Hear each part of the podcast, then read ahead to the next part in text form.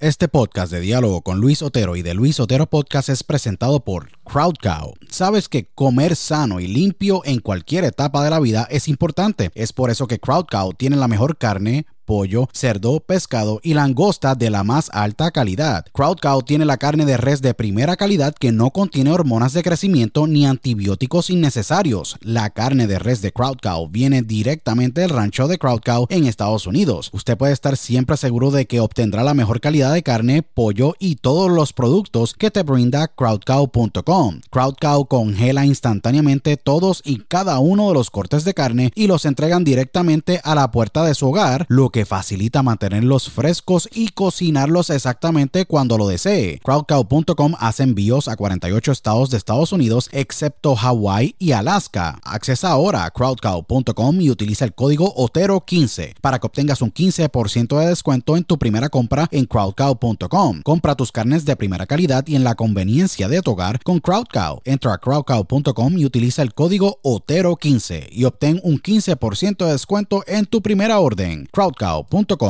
si padeces de estrés, ansiedad y otras condiciones de salud, tu solución es ThoughtCloud. ThoughtCloud.net manufactura el mejor CBD y los mejores productos derivados del CBD. ThoughtCloud tiene el CBD Isolate, CBD Full Spectrum, CBD en cápsulas, CBD en cremas y lociones, CBD en vapes de muchos sabores y los mejores CBD pre-rolls del mercado en sus sabores de Orange Crush, Dragon Fruit, Blueberry Splash y Sour Apple. El CBD de ThoughtCloud es espectacular y buenísimo, ya que tiene tremendos beneficios. Es 100% orgánico, ayuda a mejorar la ansiedad, estrés, bajar la inflamación, dolores crónicos, ayuda a la concentración y otras condiciones de salud. Visita thoughtcloud.net ahora para que hagas tu compra y utilice el código Otero en tu checkout o entra a dialogoconotero.com y accesa el link de ThoughtCloud en nuestro portal para que obtengas un 15% de descuento. Se los digo, ThoughtCloud ha sido increíble para mí y sé que lo será para ti. Nuevamente, accesa thoughtcloud.net y utiliza el código Otero cuando vayas a hacer tu checkout para que obtengas un 15% de descuento en tu compra. thoughtcloud.net y si deseas tener el mejor snack en tu día a día, pues mi snack favorito es el beef jerky de Beef Octane. BeefOctane.com manufactura el mejor jerky de carne, pollo o pavo. El jerky de Beef Octane es espectacular, hecho a mano y tiene un sabor increíble. Beef Octane selecciona cada corte de carne de alta calidad, se asegura de que la carne esté correctamente cortada, marinada, sazonada y cocinada a la pura perfección. El proceso de confección es bien único y especial, ya que es hecho todo a mano, así que te garantizan un jerky de la más alta calidad en el mercado. Los jerky de beef octane de carne, pollo o pavo son tremendos snacks o meriendas cuando tú estás con tus amigos haciendo actividades al aire libre o andas en tu día apresurado. Beef Octane envía a los 50 estados de Estados Unidos, incluyendo Puerto Rico, Canadá, Europa, Australia y Latinoamérica. Visita beefoctane.com ahora para que hagas tu compra y utilice el código OTERO cuando vayas a hacer tu checkout para que obtengas un 10% de descuento en tu compra. No pases hambre y compra tu jerky con beefoctane.com. Utiliza el código OTERO para que obtengas tu 10% de descuento en tu compra. beefoctane.com. Broadcasting live worldwide. Welcome. Are you ready? Welcome. Señoras y señores, welcome. A Diálogo con Luis Otero.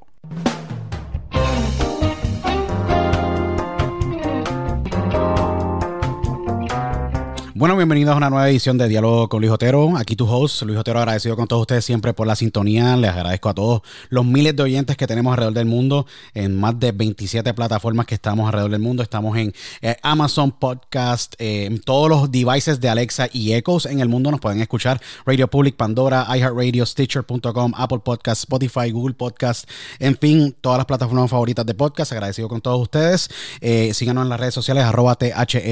Somos más de 99 mil ya eh, en la página y dialogoconotero.com. Eh, hoy yo tenía este podcast en mi bucket list hace cinco años. Eh, yo tenía a este gran profesional, gran ser humano, gran luchador, gran profesional dentro de la, del mundo de la lucha libre en mi bucket list debido a un sinnúmero de cosas. Yo siento que es uno de estos luchadores sumamente inteligentes y que es un empresario dentro de la industria. Le voy a explicar a ustedes por qué antes de presentarlos a ustedes. Él eh, fue a la Universidad de Western Michigan University, se graduó de contabilidad, tuvo una formación académica increíble, eh, nace en una familia que es la familia más famosa y la dinastía más grande dentro de la lucha libre de Puerto Rico. Yo creo que en el Caribe y en el hemisferio de las Américas, del, centro hacia abajo, es la dinastía Colón. Él ha ostentado títulos de, pues, actualmente es campeón en parejas con eh, el gran Eddie Colón, o para mí yo lo conocí como el joven maravilla, Eddie Colón, hoy día lo que es eh, Primo Colón. Eh, en la Coastal Championship Wrestling en el estado de la Florida, si no me equivoco. Eh, fue campeón en parejas con el Gran Único, quien representó y después fue sin cara eh, en la Florida Championship Wrestling. Eh, fue rankeado entre los top 100 Best Pro Wrestling Illustrated Wrestlers in the World como sencillo y como obviamente en pareja. Fue, es actualmente todavía el campeón universal del Gran Consejo Mundial de Lucha Libre, la WWC, ex campeón, en ex campeón del, Caribe de la WWC, también campeón seis veces de, Puerto Rico de la WWC y ostentó el gran los grandes títulos en parejas de la WWE. Eh, en su gran carrera estuvo más de 10 años. Yo creo que una de las corridas más, eh, más sólidas e increíbles que un puertorriqueño ha tenido, incluyendo obviamente su, sus primos, el gran primo Colón y Carlito. Para mí es un gran placer durante el día de hoy tener al gran eh, Orlando Fire Blaze Colón, bien conocido por muchos de ustedes como épico en la WWE. Eh, gracias por aceptar la invitación. Eh, Orlando, agradecido hoy desde pues, su hogar en, la, en la bella área de Estados Unidos de Orlando, Florida o la Florida Central. Bienvenido. Y gracias por aceptar la invitación, Orlando.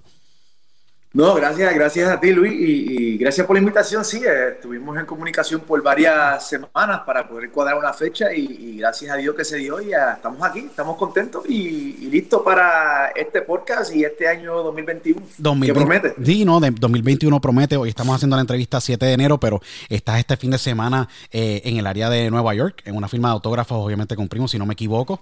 Eh, if I'm not mistaken, creo que vas a estar por acá, eh, en Flushing, New York, en tiempos de pandemia ya obviamente ya la cosa se está normalizando eh, para beneficio obviamente de todos los luchadores, la industria eh, y todos nosotros que hemos estado pues encarcelados lamentablemente obligatoriamente debido a las situaciones globales, pero eh, una carrera brillante, sumamente, eres un tipo sumamente brillante, te he respetado por muchos años, fuiste, naciste en San Juan, Puerto Rico, pero decides obviamente después de pues, cursar tu escuela superior y tener tu infancia y todo lo demás, ir a Western Michigan University y graduarte como contable o en el área de contabilidad. Pero háblanos un poco de cómo nace la pasión, porque la pasión nace en Puerto Rico viendo tu familia.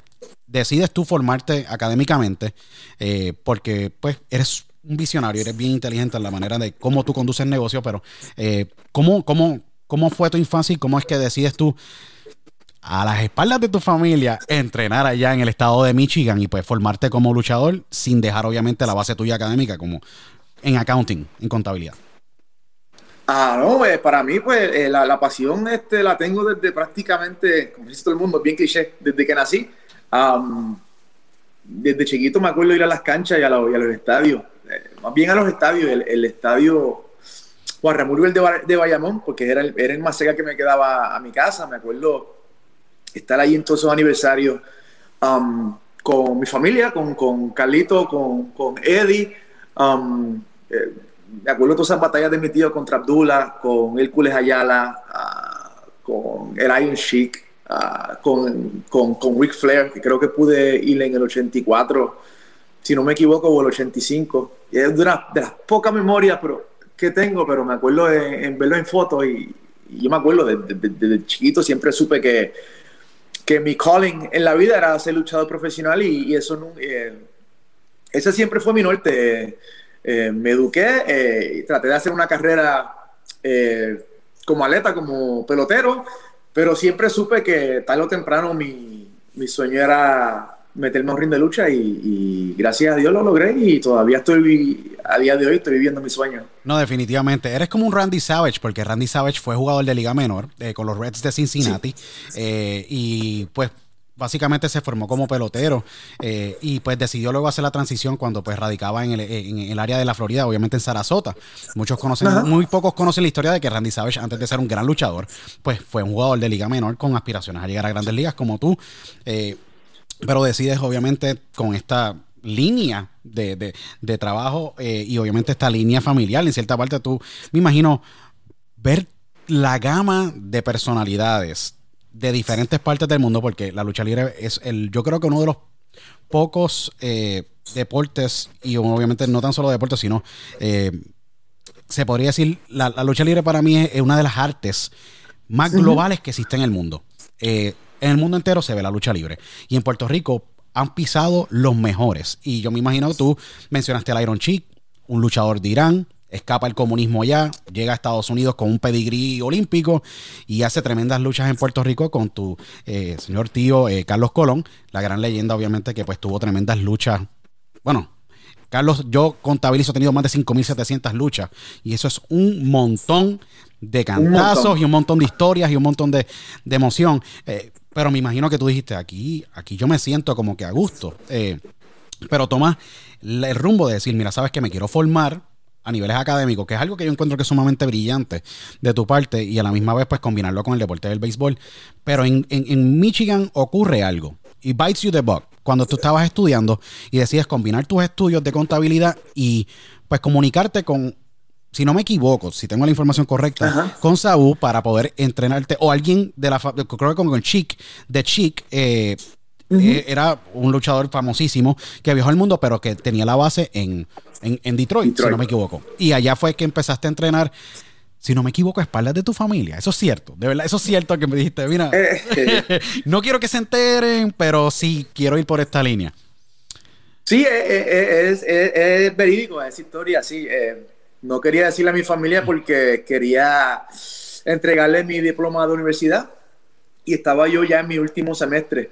Ah, yo me graduaba en diciembre y ya mi carrera de pelotero se había acabado en mayo.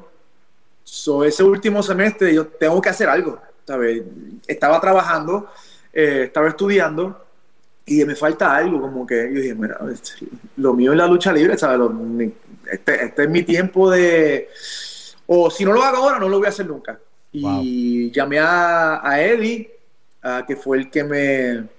Le dije, mira, estoy entrenando. Eh, fui a una escuela de Dan Severn.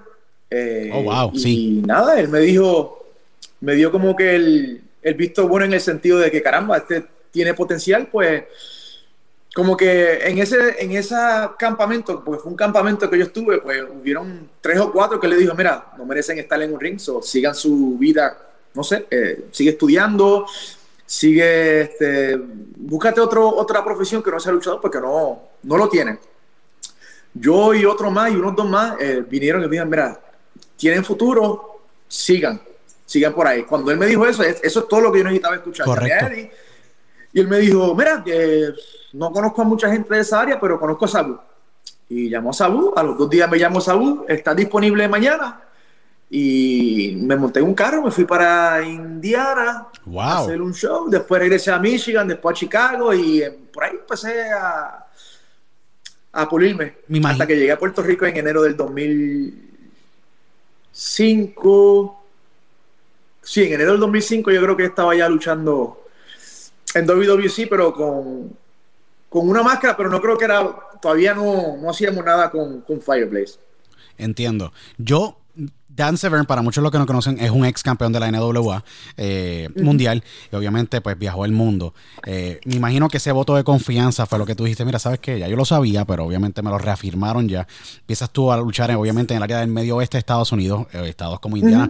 Son varias horas de, de estar en la carretera, me imagino que tú dándole cabeza a lo que tú podías formar, en qué personaje, obviamente, o qué personalidad ibas a tú a ir adaptando poco a poco en las independientes para luego, obviamente, cuando tú te gradúas, pues llegas a, al corazón de la lucha libre, yo creo que posiblemente en las Américas, porque no hay fanático como el puertorriqueño. eh, que No, tú no hay, que no hay. no, no hay, no hay. Tú viajaste el mundo, tú has viajado el mundo entero más de cinco veces. Yo contabilicé en la cantidad, obviamente, de luchas. Tú has tenido más de 875 luchas, obviamente. En, en- y eso son un montón de luchas. Obviamente has luchado con los mejores del mundo. Luke Gallows, Carl Anderson, para mencionar unos varios nombres. Obviamente, y Tyson Kidd, eh, que es gran hermano tuyo. Obviamente, los, son un sinnúmero de luchas que tú has tenido. Pero me imagino que cuando tú llegas a Puerto Rico es ahí donde todo el mundo se prueba, ahí es donde fueron todos a Sí. probarse eh, y obviamente a tomar ese voto de, de- de- confianza de parte de la fanaticada. Y yo creo que un Carlos Colón, un Víctor Jovica y un sinnúmero de otros expertos como Dosh Mantel y todas estas grandes personalidades que eran que son cerebros o genios dentro de la lucha libre. Cuando llegas en el 2005 ¿Qué te pasa por la mente? Dijiste, mira, voy a, voy a entrar como Orlando Colón, pero entraste como una, con, con una máscara, luego se desarrolla el personaje de Fireblaze. Yo creo que Fireblaze es un capítulo bien interesante y bien in- increíble en tu carrera, porque yo creo que es donde podemos ver tus destrezas a tu todo esplendor de lo que tú estabas, cómo tú estabas creciendo, a la velocidad que estabas creciendo y cómo una fanaticada te estaba aceptando bajo el personaje de Fireblaze, pero todavía le faltaba a Fireblaze poder salir de esa máscara y convertirte en lo que eres tú hoy día. Tú te sientes ya fácilmente cómodo, como yo digo, en tu piel y decir, sabes que soy yo, así soy yo, puedo ser así arrogante, pues como puedo ser así, así de buena gente o ser así de fan, fan favorite. Y básicamente te, te encontraste. ¿Cómo fue la transición de tu poder entrar a la WLC y decir, mira, sabes que me voy a convertir en Fireblaze, Bueno, eh, aunque estoy bajo esta máscara, de verdad?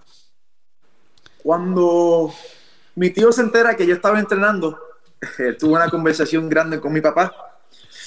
Y mi papá le dijo, pues, si, él, si lo tiene, eh, si lo tiene dentro de él, pues lo tiene, eso no se, no se puede negar. Seguro. Y ahí como que los dos, pues, pues vamos a darle un chance. Entonces, antes de, mucho antes de Fireblaze, esto fue para el 2004, antes de la lucha de Carly contra Eddie, Sí. eh, Eddie tuvo una lucha con Abdullah en... ¿Dónde fue? Al lado del Bithorn. No en el Pedrín Zorrilla, en el Pedrín. Zorrilla. Correcto. Pues ahí fue que, y no fue idea de, fue idea creo que de Abdullah. De, mira, pues vamos a usarle a este muchacho que haga algo. Por ahí fue que, Wow. por ahí fue que empecé a hacer algo, entonces después, pues está bien, pues ya que está otro color más, pues se puede colar. Entonces creo que fui, hice otro show en Orocovi donde me colé y...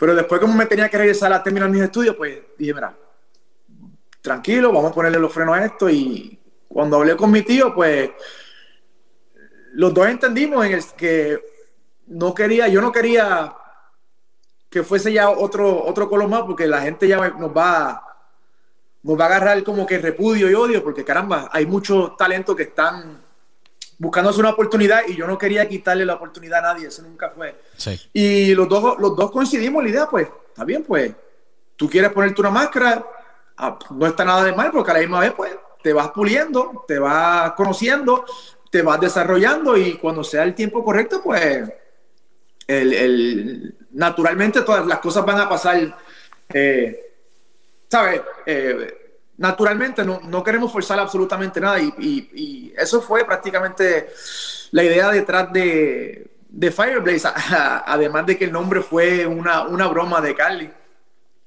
Eh, acción de gracia, estábamos en mi casa y él le dicen que yo estaba entrenando para luchar y él me dijo, "Ah, te, te voy a llamar Fireblaze, Fireblaze Flondo. Y entre chiste y chiste, mi tío le gustó y dijo, ah, pues te vas a quedar así. Fireblaze. Está bien. Qué interesante. Yo sé que eh, 2004-2006 tú hiciste cosas que mucha gente no sabe. Tú luchaste en Hybrid Pro Wrestling allá en obviamente Schoolcraft. Michigan. Eh, también luchaste en Hawaii, en Honolulu, con Jack Thriller en aquel entonces 2004-2006, si no me equivoco. Eh, eh, tú luchaste en Hawaii, si no me equivoco, antes de llegar a Puerto Rico. ¿Eso es cierto o no? Que yo sepa, ¿no? No, te pregunto, porque yo... Ah, creo que Hawái está en, está en mi bucket list de que quiero ir, pero no, por lo menos yo no tengo recuerdo de haber ido. Yo sé que luché con Jack Thriller, pero eso fue en, en Indiana. Creo que fue en creo que fue en- Illinois. en Illinois. Yo decía, contra, Sí. yo en algún lado vi que luchaste en un house show en, en, en Hawái o fue que eh, había luchado con Jack Thriller. Jack Thriller es un talento obviamente independiente, pero yo, porque como estuviste en las independientes, dije, contra, no puede ser, no puede ser que antes de tú llegar a Puerto Rico hubieras luchado en Hawái. O que tuviste que haber luchado en algún house. No sé si tuvieron, porque yo sé que la WWE viaja a Hawái anualmente, a hacer aunque sea un house show. Sí. Y estuve, Creo que, bueno, fui a Alaska Ah, estuviste en varias Alaska. veces.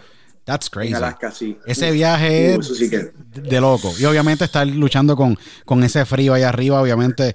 eh, Uf, no, no. No, no es para ti ni para muchos puertorriqueños, aunque hay una comunidad grandísima No. de, de puertorriqueños allá. Eh, es increíble.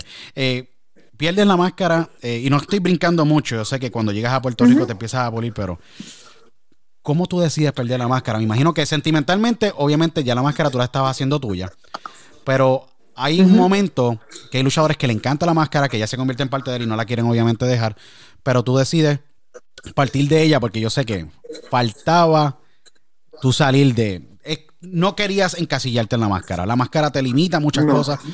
Eh, la pierdes, si no me equivoco, la pierdes con el Bronco. Creo que si no me equivoco, El Bronco. el Bronco.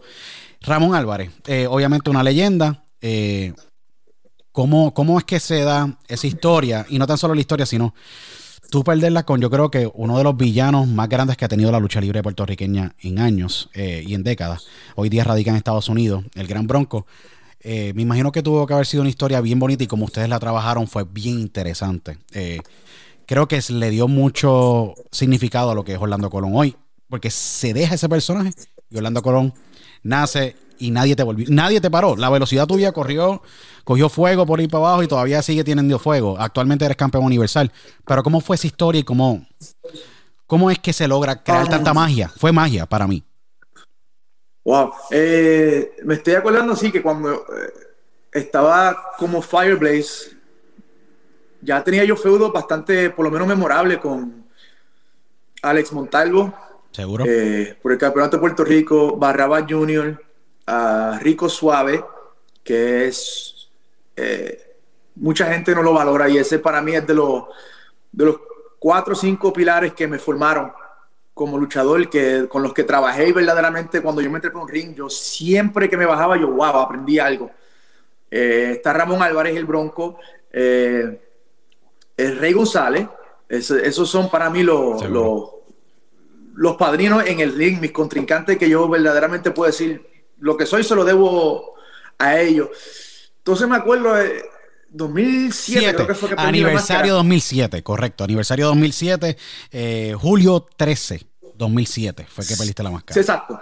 Pues se me presentó la idea y no era para luchar eh, más no, no era para perder la máscara, sino que eh, creo que al Bronco se estaba en planes de mudarse y él quería eh, echarme la mano, como él se iba y yo me quedaba, pues él nada, desarrolló un- una serie de luchas conmigo en la cual él terminaría retirándose. Que ese, ese, ese era el, el- plan grande. Um, pero de camino, pues se decidió que era importante que yo perdiera la máscara. Él, entendía que el que debería retirarlo fuese Orlando Colón y no Fireblaze. Y para mí fue, yo, wow, este, ¿estás seguro que quiere hacer eso? ¿Estás seguro que, que quieres retirarte? O sea, yo no... Estaba un poquito yo nervioso en ese sentido porque como lo, lo respeto, lo respeto tanto a- a- al Bronco número uno, pues como que para mí yo no entendía que estaba listo para, para esa responsabilidad. Ah, yo entendía que había mucho más talento eh, con más calibre que yo, con más equity, como decimos nosotros. Pero ese fue el... Me escogió a mí eh, y hasta el día de hoy son, son de los momentos que yo atesoro. Y sí, eh, me acuerdo ese aniversario en el Choliseo. Ah, una de las noches más memorables de mi carrera. Ah, uno dice, no, que la de la noche más memorable es cuando uno gana, pero para mí no es al contrario. A veces cuando uno pierde es que uno se da cuenta eh, lo importante que es contar una buena historia y no, y no ganar o perder. Definitivamente. Y Orlando, tú has dicho algo bien importante, contar una buena historia. Muchas veces, y muchas veces las mejores historias son cuando tú no ganas, cuando obviamente, lo más importante, y yo sé que la gente a veces dice, no, pero es que él hubiera debido ganar. Mira, eh, la- los luchadores, el camerino, obviamente una empresa, eh, la importancia es darle continuidad a una historia y poder llevar el arte y pintar ese arte como se debe pintar dentro de ese ring. Eh, y yo creo que eso es un arte sumamente eh, respetable porque yo creo que eh, no hay ningún otro arte similar que pueda llevar la emoción e inclusive hasta a veces las lágrimas de uno poder involucrarse dentro de, ese, dentro de esa historia. Esa historia de Fireblaze, yo me la viví muchísimo y fue bien impactante para mí, para yo obviamente decir, sabes que esta arte yo la voy a amar y la voy a respetar por siempre, aunque no esté involucrada de ella de manera directa, porque yo creo que es algo que se necesita llevar y se necesita actualmente en estos momentos. Obviamente hay lucha libre, pero y la lucha libre independiente, obviamente la WLC nuevamente, recientemente anunció que nuevamente volvemos otra vez, obviamente, a, a poderlos ver en televisión. Es necesario. Yo creo que esas historias son, son memorables y obviamente tú no creías que estabas haciendo historia en ese momento, pero sí hizo historia. El Bronco es y seguirá siendo el, uno de los villanos más grandes de la lucha, pero uno de los que de verdad manda y va dentro del ring. Eh, igual que el gran, obviamente, Rey González, al igual que todos estos nombres que tú mencionaste, igual Rico Suave, que para mí es un, el Last Estrada, el último Estrada que está dentro del ring. Y no sabremos si vamos, vamos a ver otra vez, otra vez un Estrada dentro del ring, después de, obviamente, de Rico. Eh, cuando tú empiezas a tener estos grandes feudos, ¿me entiendes? Dentro de la WWE, eh, en esa primera etapa en WWE, ¿cuál fue tu lucha que de verdad te marca, adicional de la del Bronco, que tú dices, mira, sabes que yo quiero llegar a otro nivel? Porque yo sé que Carlitos ya estaba en 2006, 2007, ya Carlitos era una superestrella en la WWE.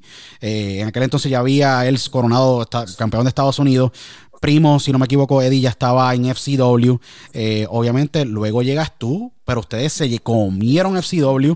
Eh, crudo, se comieron los nenes crudos. Ya ustedes tenían la, la, psicología, ya tenían obviamente el físico y tenían el pedigrí necesario para ustedes inmediatamente subir al roster. Eh, aunque se demoró un poquito, te demoraste un poquito en subir, pero llegaste allá arriba y no pararon, nunca bajaron más. O sea, corrieron las grandes ligas sin, sin ningún tipo de problema. ¿Cuál es la otra lucha que te de verdad te impactó, te creó esa hambre para seguir creciendo. Porque luchadores como Rey, Rey tuvo la oportunidad de irse a WF y dijo, mira, sabes que yo quiero cargar con la industria en Puerto Rico. Eso fue una decisión muy personal de él. Tú decidiste, sabes que yo quiero representar, poder abrir más puertas, romper barreras y poder obviamente abrir la brecha para muchachos como Fashion y otros nombres, ¿me entiendes? Actualmente que están en Estados Unidos, no en WWE, pero son, son puertas que se abrieron. Porque la gente dice, ¿sabes qué? Vamos a mirar a Puerto Rico y ver qué es lo que hay allá. ¿Cómo fue la decisión de tú decir, sabes qué? Eh, tuve esta lucha después del Bronco y me quiero ir para Estados Unidos a, hacer carrera. Tuvo que haber habido un, una llama que se prendió nuevamente porque la pasión, tú has tenido varias etapas y esa fue una etapa importantísima. Sí, eh, después, después de esa lucha con el Bronco, pues comenzó mi etapa como Orlando Colón, el, técnico, y entre muchos altos y bajos, eh, tuve una lesión que me tuvieron que operar el hombro y en ese interín que yo estaba fuera, fue como que se, me, se nos ocurrió la idea de, pues, vamos a hacer algo contigo rudo y esas, la, la lucha con la que, que yo tuve con Rey González en aniversario 2009, con Tito Trinidad de árbitro especial, esa fue la que me dijo, caramba, el, puedo de verdad llegar a donde yo quiera. Y es como que esa medio conference, la confianza necesaria para, para mantener la bola moviéndose. Y eso fue lo que me abrió muchas puertas. Eso fue lo que le abrió a WWE para que se interesaran en mí. Y era, y era cuestión de tiempo, porque en el 2000, ese diciembre fue cuando tuve mi tryout y firmé mi contrato para irme a FCW. So, esa fue la lucha que, que me catapultó a, a los niveles que, que, he podido llegar hasta el día de hoy. No, definitivamente. Yo creo que tú y, y, y, Rey tienen obviamente un arte que es trabajar el público. Eso no lo tienen muchas. Ustedes llevan la lucha y trabajan el público y trabajan la psicología. Y ese pace ayuda mucho a, ir absorbiendo el fanático a un punto de que o sea, las luchas de Rey González contigo fueron, bueno, sumamente emocionantes, de verdad. No importa si era una cancha o una en Cabo Rojo o era una cancha como o un estadio como el Idelfonso Sola Morales en Cagua o cualquier venue grande en Puerto Rico el pace se volvía más rápido. Empezaba absorbiendo la gente, psicología, psicología, psicología. ¡Fum! Ya te lo llevaste completo y olvídate, vamos a darle con todo. Eso yo creo que falta hoy día, eh, Orlando. Muchas veces empiezan, tú sabes, hay, hay, luchadores aéreos, hay luchadores que son más ras de la lona, más técnicos, más llaveo. Creo que obviamente eso influye hoy día, obviamente, en tu poder llevar una historia. Yo creo que a veces le falta eso a la lucha. Pero me imagino que eso fue lo que la WWE dijo. Mira, mira, ¿sabes qué? Vamos a filmarlo. Porque si no lo filmamos, se lo van a llevar para Japón o se lo van a llevar para Impact. Porque en esos mercados, como quiera, tú hubieras podido capitalizar de manera gigantesca. Porque tú te adaptas Tú eres aéreo, yo te he visto aéreo, yo te he visto técnico, yo te he visto en la lona, yo te he visto en las cuerdas, yo te he visto a ti trabajando, eh, obviamente mucha, mucha llave suplex, obviamente, o diferentes tipos de, de lances. Yo te he visto a ti completo. Yo hay luchadores que no lo hacen bien en la lona, pero lo hacen bien aéreo y obviamente viceversa. Cuando tú haces tu tryout, no sé en qué venue o cómo fue eh, y en dónde fue el, el tryout y con quién lo trabajaste, pero ¿qué te pasó por tu mente? Tú dijiste, ¿me van a firmar o tú dijiste, no sé si me van a firmar o es lo que están buscando, pero tengo fe en lo que estoy haciendo. Sí, en ese momento eh, estaba, eh, mi tryout fue en Tampa. un diciembre 21 en la puerta cerrada con, con Loki. Oh, wow. Seguro que sí, que fue campeón de la de Major League Wrestling recientemente, seguro que sí. Exactamente. Me acuerdo como si fuese ayer. Ah, yo no estaba ni con ni con mi equipo de lucha, estaba con como que para entrenar en un gimnasio y me dice Pat Patterson y Johnny Ace. Que paz descanse, Eh, Pat Patterson, seguro que sí, seguro. Wow. Entonces, nada, tuve una lucha de 8 minutos, 6 a 8 minutos y me bajo del ring y mi tío me dice, "Mm, ¿luciste bien? Y cuando estamos yéndonos, mi tío y yo para, para los camerinos, Pat Patterson le dice, ese tiene futuro, te, te van a llamar. Y nada, eh, me cambio, tu- estoy sentado viendo Raw con mi tío y Johnny Ace nos llama, eh, necesito hablar contigo. Y me dice, ¿cuándo? le- no me pregunta a mí, le pregunta a mi tío, ¿cuándo puedo llevármelo? Y mi Wow. tío dice, wow, pues dame hasta, hasta marzo. Y efectivamente, marzo fue que ya yo había firmado, esa- el día después fue que ya teníamos el, el acuerdo Seguro. y estuve cumpliendo mi fecha hasta, creo que la última semana mía fue en- a mediados de febrero, que fue la lucha de, creo que fue con el ring de Rodeado de Fuego, Seguro que sí. sí, Wow. con Rey González. That, that was a story. Eso fue sí de verdad una historia. Me imagino que las circunstancias Sí. dentro. Eso sí fue una historia. Obviamente, cuando tuviste esa lucha, eh, me imagino que la oxigenación es muy diferente a la que obviamente tú tienes. Y es algo que complica. Tú, obviamente, complica el pace, a veces la estamina, y tú dices, wow. Tú sabes, tienes todo ese calor, no hay oxigenación correcta, tienes que tú nivelar tu. Esto es algo que la gente muchas veces dice, no, pero la lucha tiene que correr. No. Tu oxigenación, tú tienes que trabajar con tu energía, Sí. trabajar tu psicología. Ahí es que tú te pruebas en este tipo de luchas que también obviamente tienen su riesgo. Pero el tú poder trabajar físicamente esa lucha. ¿eh, ¿Hubo alguna complicación en esa lucha eh, para tú, obviamente, llevarla como se tenía que llevar? Porque yo vi que la lucha fue sumamente emocionante y estuve eh, presente viéndola, obviamente la pude ver a través de video también. Pero yo dije, contra, la- no es lo mismo tú hacer una lucha de mineros de carbón o de un que no hay ningún tipo de fuego a tú estar dentro de un ring de fuego y tú estar ahí mano, absorbiendo todo ese calor sin tener tú tener, poder tener oxigenación correcta en una cancha cerrada, con un fanático que está hirviéndose de, obviamente, de la emoción, eh, y pff, estaba casa llena, me acuerdo muy bien. Eso, esa lucha para mí, pues yo creo que es la más difícil que he tenido porque te pasan tantas cosas por la mente en ese momento que tú estás, cuando están prendiendo la, el ring, que se prende por completo y la primera, cuando eso agarra fuego, fuego sube, eso se siente como un horno. Eso ahí te pasa todo por la mente, ok, si pasa, una- si pasa algo eh, y si se llena, la lona se quema, eh, ¿dónde están los, los extinguidores de fuego? Eh, esta cancha, la Pepín Cestre de Bayamón, eh, Es un horno, so no es un horno. para cualquier emergencia. Eso es un horno, técnicamente. Es un horno. Era un horno. Y encima de eso, en medio de la lucha, creo que no sé si yo le hago algo a Rey o Rey me hace algo a mí, que la, el cable que aguantaba lo, el, um, donde estaba la- el fuego, Correcto, pues se cae y eso cae en la lona. Y ahí, ay Dios mío, aquí nos, aquí nos jodimos. Entonces tenemos que terminar la lucha, tenemos que estar enfocados en contar la historia. Y yo pensando, wow, si me quemo aquí, me pasa algo, o sea, me jode mi carrera.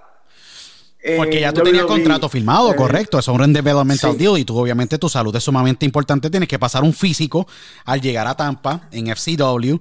Y tú, ¿sabes? Es una lucha sumamente arriesgada. ¿sabes? Suma, sí. Sumamente arriesgada. Y muchas veces eh, el Rey González me, me- me salvó la, mi carrera en muchas ocasiones. Yo me acuerdo una vez que se me salió el hombro de sitio.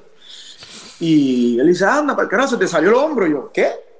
Y ahí me lo... Ok, vamos, boom. Me cuidó y, ¿sabes? Son cosas que la gente no, no debe saber. Wow, No, Si no, pero es mata, que, pero son- no, pero es que son, es que esto es bien importante. Eh, son, son contrincantes, van a ser posiblemente enemigos dentro de lo que es el, el negocio de la lucha libre, pero en la lucha libre es el único deporte en el mundo donde tú pones la vida tuya en las manos de otro y él las pone en las manos tuyas para, y obviamente tiene que haber una protección porque obviamente es tú tienes que llevarle la emoción. Tú siempre le has llevado credibilidad, es llevarle la credibilidad y obviamente ustedes se tocaban, ustedes se daban y decían, estos tipos se están dando de verdad. El que me venga a mí a decir que la, que la lucha libre, no, la lucha libre es de verdad, se están dando. Aquí hay demasiado riesgo, se está tirando la tercera cuerda, ¿me entiendes? En un pavimento, en la cancha Pepín Cestero, con un montón de personas, ¿me entiendes? Que te pueden zumbar con una cerveza llena, con un vaso lleno. El fanático en Puerto Rico es bien caliente. Las historias no se acaban de todos los extranjeros que fueron a Puerto Rico y en algún momento fueron agredidos por un fanático. O sea, hay mucho riesgo y tú tienes que ambos se tienen que proteger, pero ambos se tienen que dar. Es algo bien único y especial de este bello negocio, ¿me entiendes? Pero tú tener un hombro dislocado con ese dolor que me imagino que estaba en las nubes, obviamente la adrenalina no te deja sentirlo, pero que el rey, para poder llevar la historia, obviamente fuera consciente de que, mira, tiene el hombro dislocado, vamos a popiarlo por atrás nuevamente para poder continuar y luego que te lleven al hospital o que te lleven a verle el médico para asegurarse que tú no tengas ¿me entiendes? Una dislocación más severa, porque eso se va estirando y estirando hasta un punto que tú. Eso es como una, como una camisa estirada, tú sabes. Me imagino que tuvo que haber sido bien, bien emotivo, pero a la misma vez tú dijiste, yo confío en él en contar cualquier historia conmigo. Porque tuvimos que cambiar la dirección de la lucha y la dinámica de para dónde vamos con la historia. Y él, tranquilo, vamos a llegar al mismo sitio, pero vámonos por, por acá. Y eso es algo que en, en Puerto Rico no creo que haya otro luchador, bueno, de mi era, de mi generación como Rey González. Es que y yo no estuve en la generación de Rey González, yo agarré a Rey González ya prácticamente al final. Y no hay nadie en Puerto Rico como él que pueda decirte una historia de mil formas. Muchos luchadores te la cuentan A, B, C, D, hasta llegar a la Z. Rey González dice, ¿dónde vamos a llegar? Ok, queremos llegar, ok, vámonos por acá. Hay que ver cómo está el público. Ah, pues nos vamos por acá. Sí, por eso es que yo creo que... La hace? Sí, súper rápido. Yo creo que Jimmy Hart, eh, el gran Mouth of the South, el gran manejador, cuando llegó a Puerto Rico, obviamente tú tienes una gran relación, una bella relación con tu tío Carlos Colón, obviamente, y trajeron un sinnúmero de luchadores a Puerto Rico. Me acuerdo que Jimmy Hart, eh, su luchador favorito, eh, mucha gente no lo sabe, es el gran Rey González. Debido a que, sí. Pues, sí, mucha gente no lo sabe, Jimmy Hart, el luchador favorito de, de, Jimmy Hart es Rey González, hasta el punto de que Jimmy Hart decidió traer a Rey González, historia verídica, a la XWF, obviamente que ya no se encuentra con la, la promoción, pero Rey González hizo pareja con Kevin Northcott y un sinnúmero de otros de los luchadores eh, por que trabaja bien el ring. Y yo creo que eh, por eso es que Rey se ha enfrentado a tantos extranjeros famosos en Puerto Rico, porque yo creo que él tiene el arte que tú tienes, Eddie también lo tiene, y es que ustedes venden la lucha sin tener que treparse en el ring. Ustedes saben entrevistar y hablar. Eso yo creo que es algo que tú aprendiste, me imagino, a través de los años, pero el tener ese don del hablar y poder obviamente vender la lucha y decir que, tú sabes, estoy, yo me acuerdo que tú no me, yo estoy bien enfogonado, yo decía, le iba a salir encabronado en una palabra, pero llevar esa credibilidad y luego transferirlo al ring es arte. Porque obviamente tú son un luchador completo, es un luchador que te vende en la televisión y que en el ring va a lo que dice en la televisión. Y yo creo que Carlito, tú, obviamente, eh, Primo, eh, Eddie, eh, Rey y otros luchadores de Puerto Rico que no se me vienen a la mente lamentablemente ahora, pueden llevar esa magia. Y yo creo que por eso es que los hacen ustedes únicos en su clase, obviamente en el negocio. Cuando entras tú, obviamente, y haces la transición después de esa gran lucha en Puerto Rico, que fue bien emocional porque dejas tu isla para, obviamente, ir a lo desconocido, un negocio corporativo que ya tiene una estructura bajo la directriz de Johnny Ace, eh, un gran Pat Patterson, grandes leyendas. lamentablemente perdimos a Pat Patterson hace varias semanas en Miami, eh, que en paz descanse, el primer campeón intercontinental del mundo. El de, tú sabes, tú entras allá y te llevas FCW eh, a las millas, básicamente. Tú entraste allí, hiciste pareja con Único, se llevaron dos veces campeones, en, campeón en pareja y después de eso te vi en la WWE, pero like non-stop. Me acuerdo muy bien que era como ver verte a ti después de 10 años de haber estado en la, en la WWE, porque tú estabas al mismo nivel que todo el mundo ya, o inclusive un poco más alto porque tenías esa experiencia con un fanático que yo creo que es el más exigente que existe en el mundo, que es eh, Puerto Rico. Cierto. ¿Cómo fue FCW para ti, ese capítulo? Ah, fue bien, para mí bien bonito, eh, me, bonito y frustrante a la vez, porque uno lo que quiere es llegar a la WWE. Seguro. ir de 10.000 personas en el Rubén Rodríguez aniversario a 15 personas en, en el Armory, en, el Armory de Brandon, Florida, ¿ya? En el Armory de Brandon o de, o de Plant City, ¿sabes? Era bien... Ah, pero, pero tuve la oportunidad de luchar con tremendos talentos. Eh, mi primera lucha fue con, contra Alberto de Río y Sin Cara, único. Seguro. En, en Plant City. Y era cuando Alberto de Río estaba empezando y estaba a la semana de, de hacer su debut. Ya estaban haciendo los viñes en Raw y SmackDown. Y yo me dije, pues, este no va a querer trabajar. No, y Trabajó, trabajó. como ya conocía a Carlito y a Primo, digo, no, este, usted, tú eres colón, ah, pues tú eres, vamos a hacer esto, vamos a trabajar. Y fue una de, las de mis luchas favoritas en FCW. No, es que es bien Y chévere. luchar también con, con Cesaro, eh, Dean Ambrose, eh, Roman Reigns, cuando él llegó, que no sabía absolutamente nada y verlo crecer a lo que es hoy, es Sí. algo, wow. No, definitivamente. Yo, ten- obviamente, eh, trabajar con Claudio Casagnoli, que es el gran Cesaro, eh, yo creo que es uno de los esos luchadores que la resistencia, el, el- básicamente el baggage que tiene. Cesaro es un, para mí uno de los luchadores más underrated y lo digo con mucho respeto, obviamente, eh, sin faltarle respeto a ningún otro luchador. Pero Claudio es un tipo que tiene experiencia en Europa, tiene experiencia en Estados Unidos, estuvo en Chicara varios años, luego entra y, tiene un tipo, un, un grado de resistencia de, de- de- de- es- son otros tipos de estilos que tú, ustedes pudieron combinar. Cuando tú subes a, a WWE, te, te llega esa llamada, porque me imagino que tú estás trabajando en FCW, eh, y como tú dices, es frustrante de tú ver estas canchas llenas en Puerto Rico a, a tener un fanático técnicamente eh, que no está tan envuelto. eh, es un venue pequeño, 14 o 15, solamente para tapings locales. eh, te llega la llamada. ¿Qué te pasó por tu mente? Me imagino que te baja el agua fría. Tú dices, wow, tienes que reportarte a tal cancha o tal, obviamente, arena, tal estado, a tal día.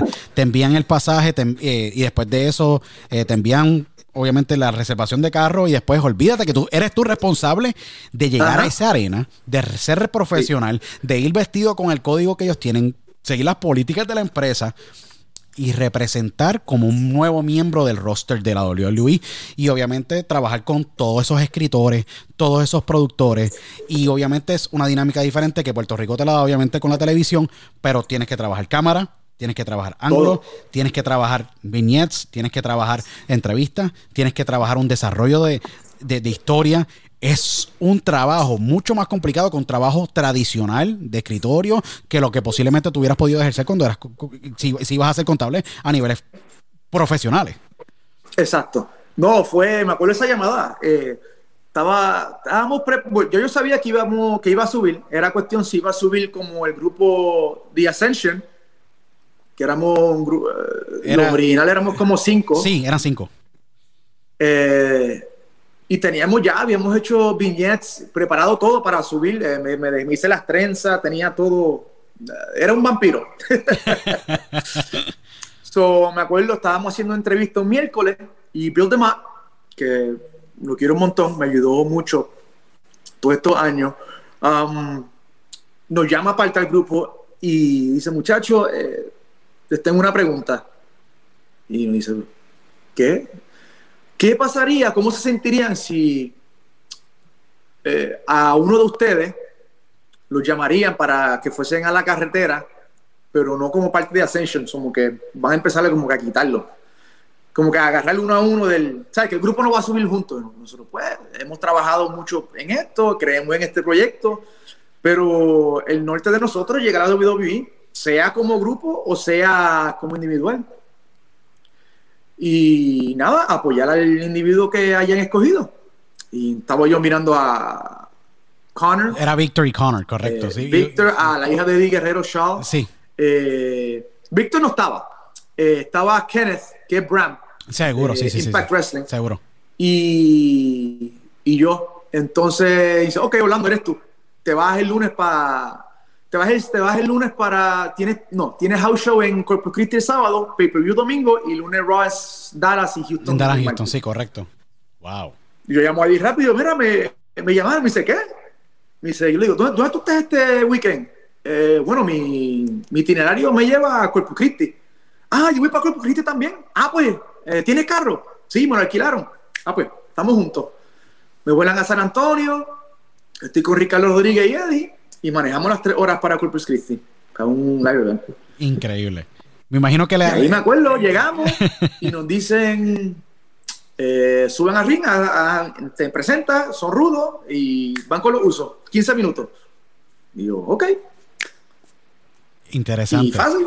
No, me imagino, no, obviamente lo- los usos son tremenda pareja, todavía continúan allá. Obviamente eh, vienen con un pedigrí, esa es la dinastía, ¿me entiendes? La dinastía samoana de- del gran Rikichi, obviamente, una familia que tiene, bueno, ahí está Roman Reigns, ahí está Rikichi, ahí están los usos, ahí La está Roca. Fa, ahí está La Roca, Loya Noya, el gran, obviamente, Maga. el Tahitian Warrior que radica en, en el estado de, Warrior. de Pensilvania, seguro que sí, Samoan Storm, Afa Jr., Olvídate que esa dinastía, pues, yo creo que todo el mundo de esa, de esa, de esa familia han salido luchadores eh, increíbles.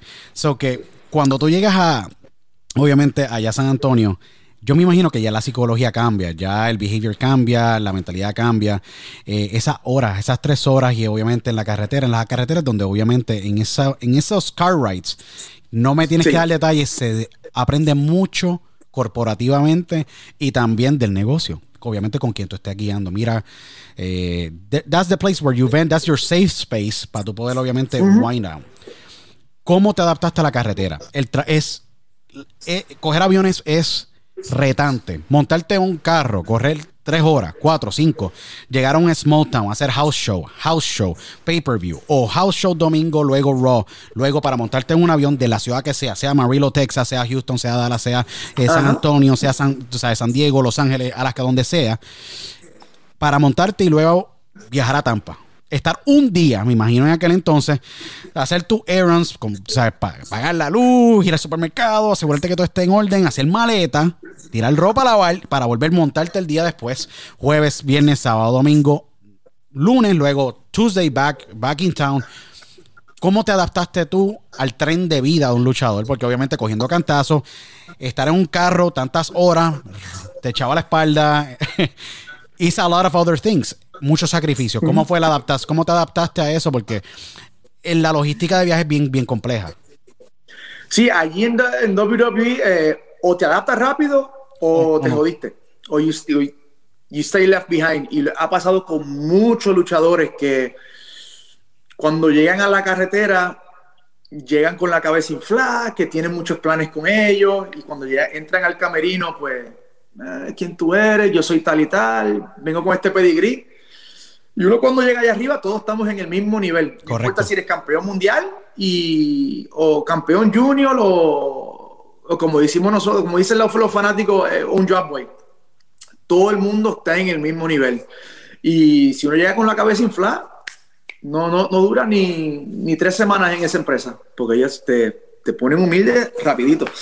Y uno tiene así que acoplarse rápido, porque la vida es eh, sumamente rápida. Uno, como tú dijiste, yo estoy un día en casa a la semana eh, y 99% del tiempo es dormir, porque uno en la carretera no duerme. Uno agarra un vuelo, llega al pueblo, maneja una hora o dos horas, dependiendo de donde uno esté, para el gimnasio, comer, luchar y manejar unas cuatro horas promedio para el próximo pueblo. Wow, eh, eh, that's crazy. Es increíble, Orlando, porque Yeah.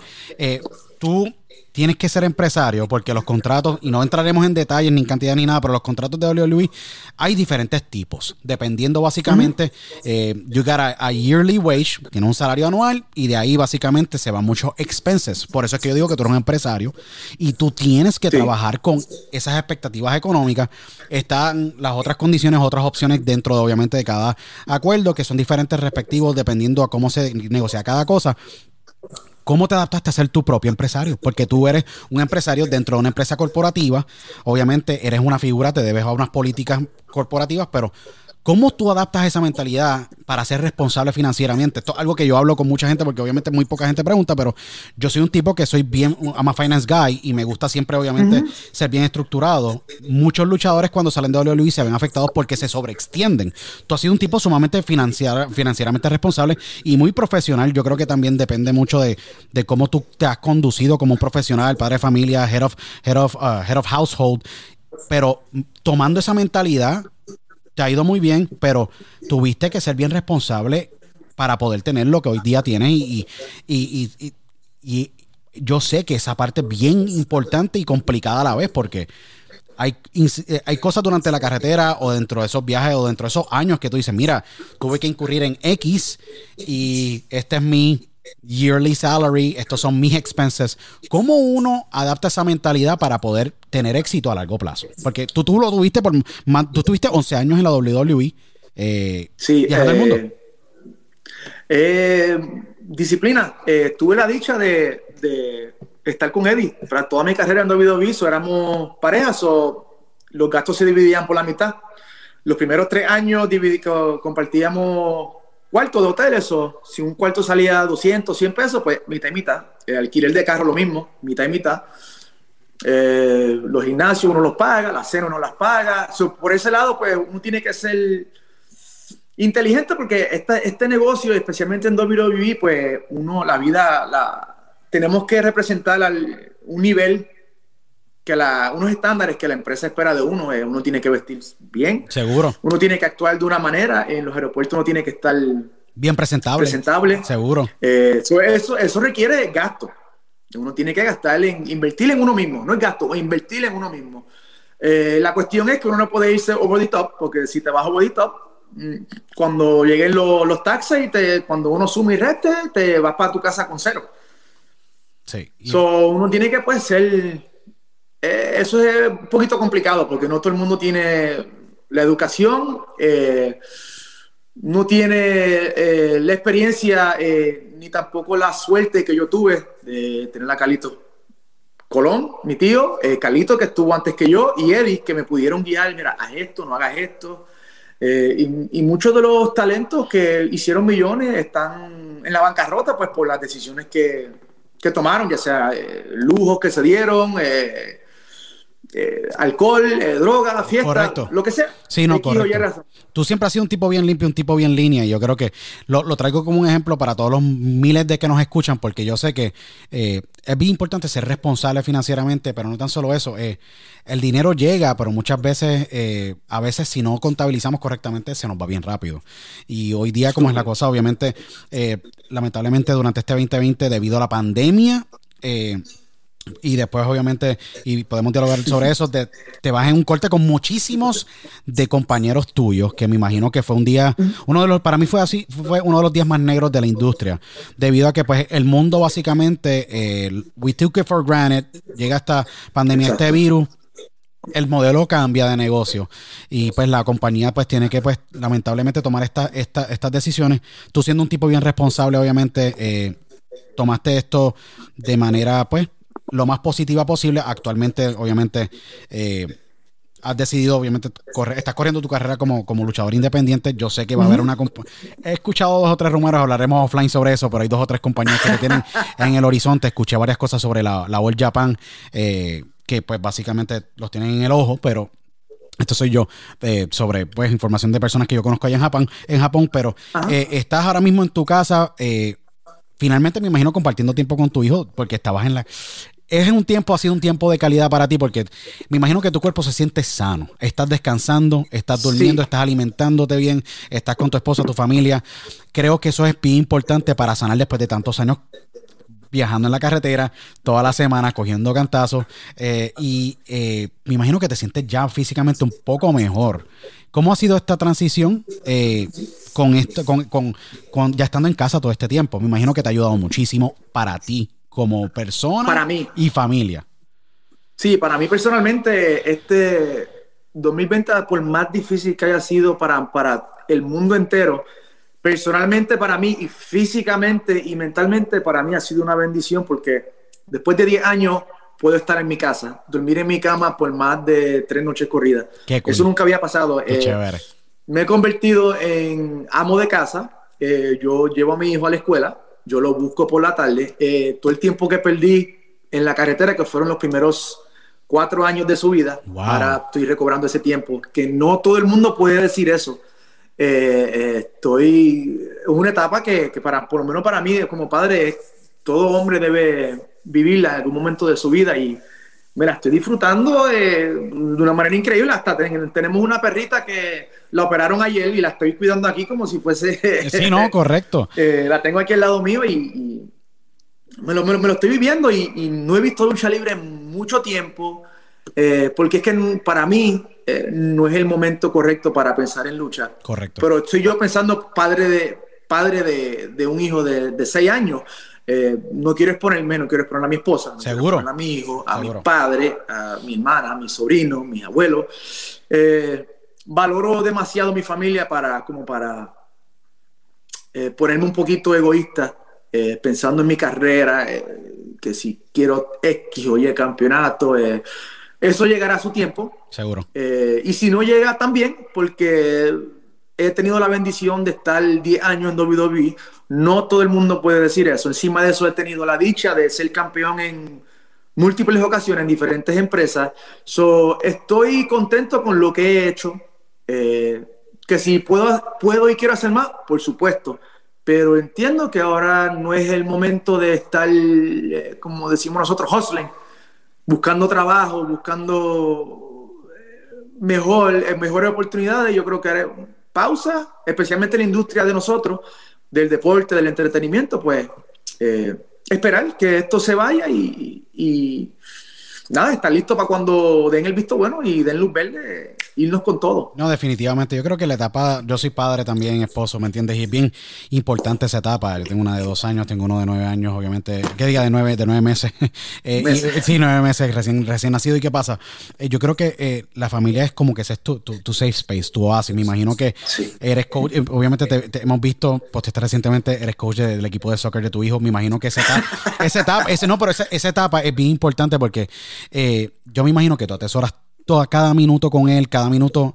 Yo creo que es sumamente importante porque llena esa parte que pues, imagino tú perdiste en la carretera o que básicamente se sentía contra. Eh, maybe I'm failing. A mí me ha pasado mucho porque yo, antes de la pandemia, estaba montado en un avión también, como empresario y todo lo demás, viajando a diferentes partes de Estados Unidos. Y es como que yo decía, contra, estoy perdiéndome algo de la infancia de, mi hija, de Camila Valentín. Y tú dices, do is really worth it? para atrás. Correcto, do is really worth it? Y creo que básicamente eh, estás viviendo una buena etapa y una etapa bien importante y yo creo que no hay nada mejor que poder tú sanar y estar tranquilo y poder obviamente eh, tomar las cosas a tu, a tu, paso. Yo creo que eh, tú muy bien lo dijiste, mira, a la hora de la verdad, tú, tú, has tenido una tremenda carrera, Orlando. Tú eres un tipo sumamente like, inteligente dentro del negocio, como para correr muchísimas bases, sea en el área de finanzas, sea en el área de producción, sea en el área de desarrollo. o sea, tú eres un tipo corporativo. No todos pueden llamarse corporativos, ¿me entiendes? Porque no todos tienen el don de poder camuflajearse y poder obviamente llegar a esos niveles y poder conducir negocios sin ningún tipo de ego. Tú eres un tipo sin ego. Y yo creo que esa es la clave para poder tener longevidad en este negocio. Eh, antes de obviamente culminar la, entrevista, que ha sido bien, bien increíble, obviamente, y sé que tienes otras obligaciones, pero quería preguntarte dos cositas más adicionales. Cuando tú obtuviste los títulos, los obtuviste en Oakland, California, me imagino, en enero 15 de 2012. Fue un house show. Fue un house show. Eh, ¿Cómo se dio esa, obviamente esa gran corrida? Porque ustedes los defendieron, si no me equivoco, en, en, WrestleMania en Miami, si no me equivoco. Sí. Eran obviamente los campeones y ustedes los ganaron eh, allá en Oakland, California. ¿Cómo se dio la, la, transición en un house show? Usualmente eso no ocurre. Son exactamente han sido cinco veces en, la historia de la WWE que han cambiado títulos en pareja en un house show. ¿Cómo, se, ¿Cómo es que ocurre eso y por qué no fue en un eh, evento televisivo. Porque cuando salieron por televisión, mucha gente se quedó, ¿qué pasó aquí? Y es que ustedes lo habían ganado en Oakland, California, se lo ganaron a, a, a, Ivan Bourne y, eh, Ivan Bourne y Coffee Kingston en aquel entonces. Eh, sí, la, la, noticia nos llega la noche antes, un sábado. Estábamos en. sí, en, estaban volando hacia Oakland. Correcto, sí. en un vuelo fletado, creo que era un charter, y en el aeropuerto nos dicen, mira, creo que mañana vamos, van a hacer el cambio. Y quieren hacer algo diferente, eh, pero van a estar el Royal lunes como campeones, es que quieren tratar algo diferente. mira, somos profesionales, eh, hay que, como tú dijiste, los egos hay que dejarlo en la, en la puerta. Hay que dejar los egos afuera porque el, ego no paga los biles. So, nada, es como tú dijiste, ni sabías que solamente había pasado cinco veces. So, para mí eso es algo histórico. Eh, es algo que nadie me puede quitar eh, y muy pocos puertorriqueños han hecho eso.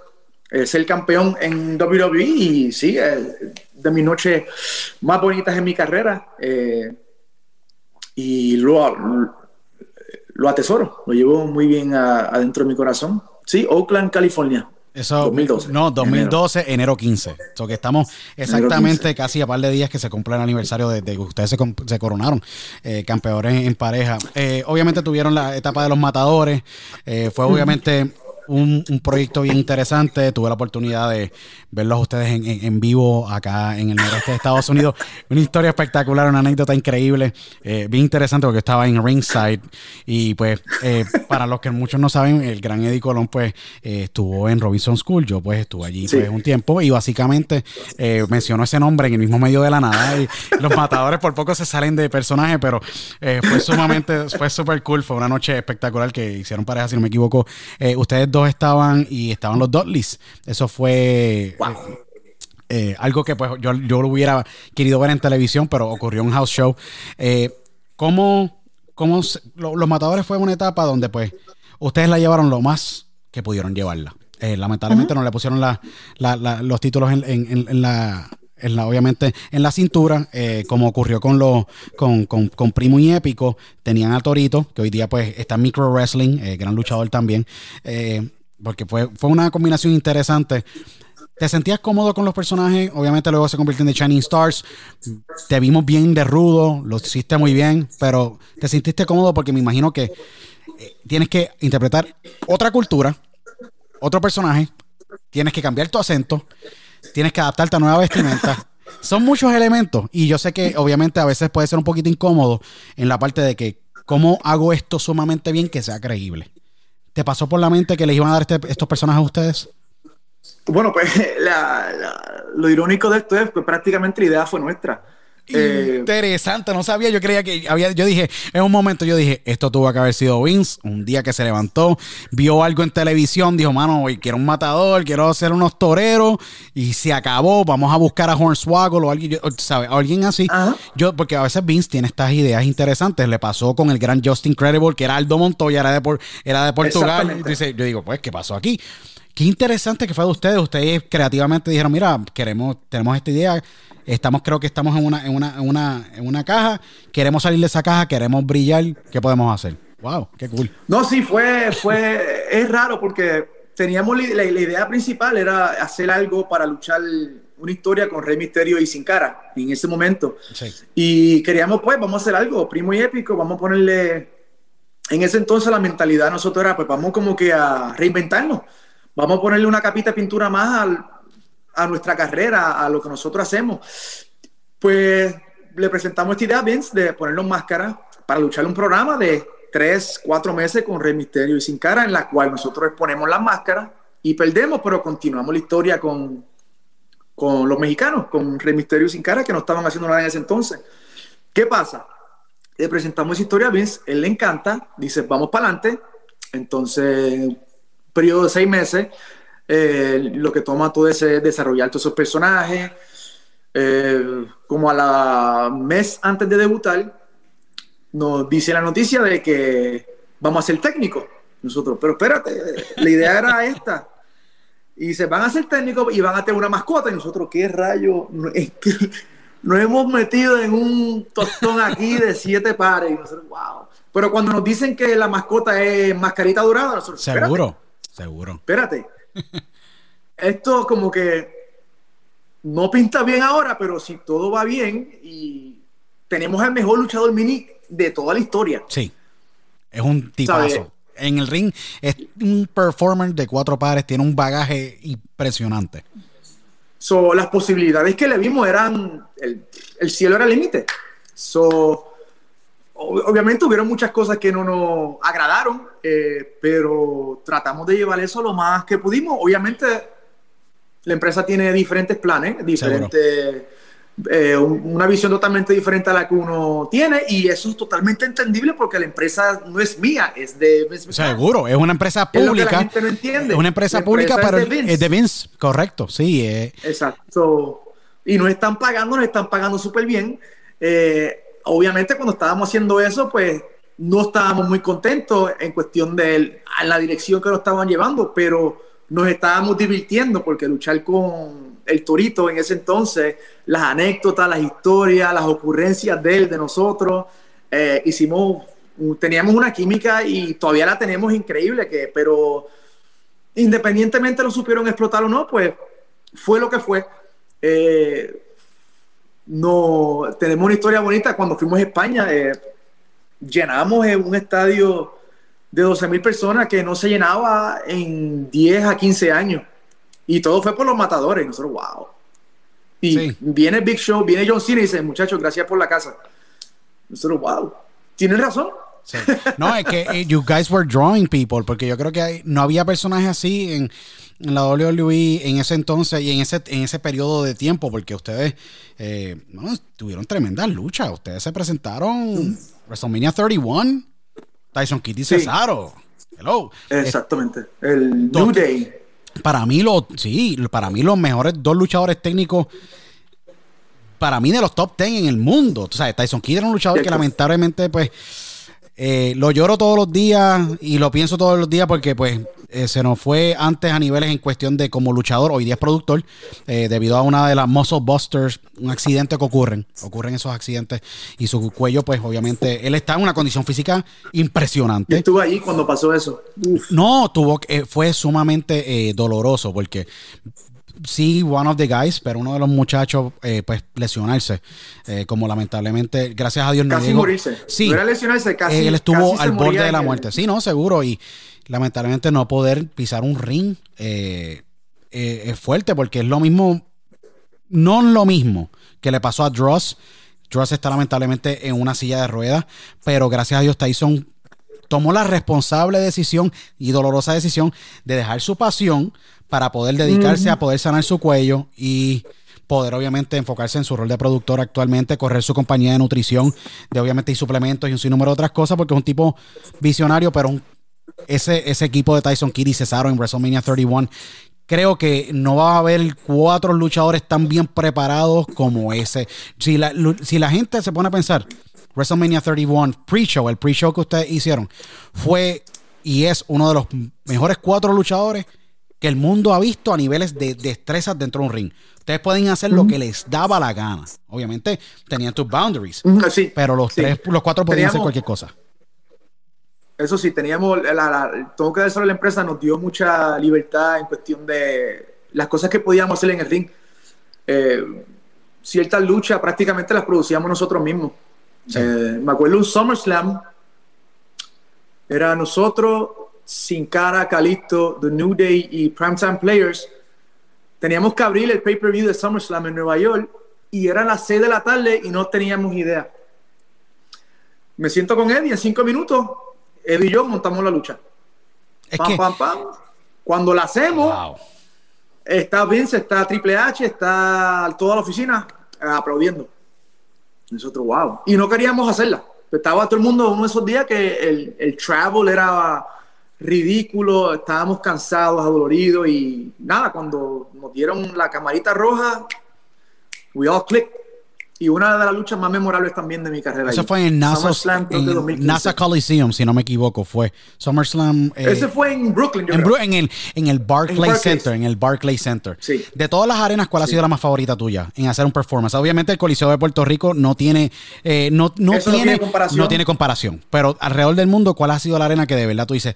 Jamás pensé, obviamente me imagino España o a niveles internacionales, ¿cuál ha sido esa arena que tú dices fue memorable? Fue, it was a great night. Eh, pues el, el, el MSG, Madison Square Garden, eh, luchar allí, eso no tiene. no tiene precio. No tiene, no tiene. Como dicen, if you make it there, you make it anywhere. Eh, allí, el Staples Center en Los Ángeles eh, y el Korakuen Hall en Japón. El Kuryokan Hall, seguro que sí, eso es el, El templo, el templo de la lucha libre en Japón, seguro que sí. Ahí se ha presentado Y la All Japan y la Big Japan y todo el mundo, sí.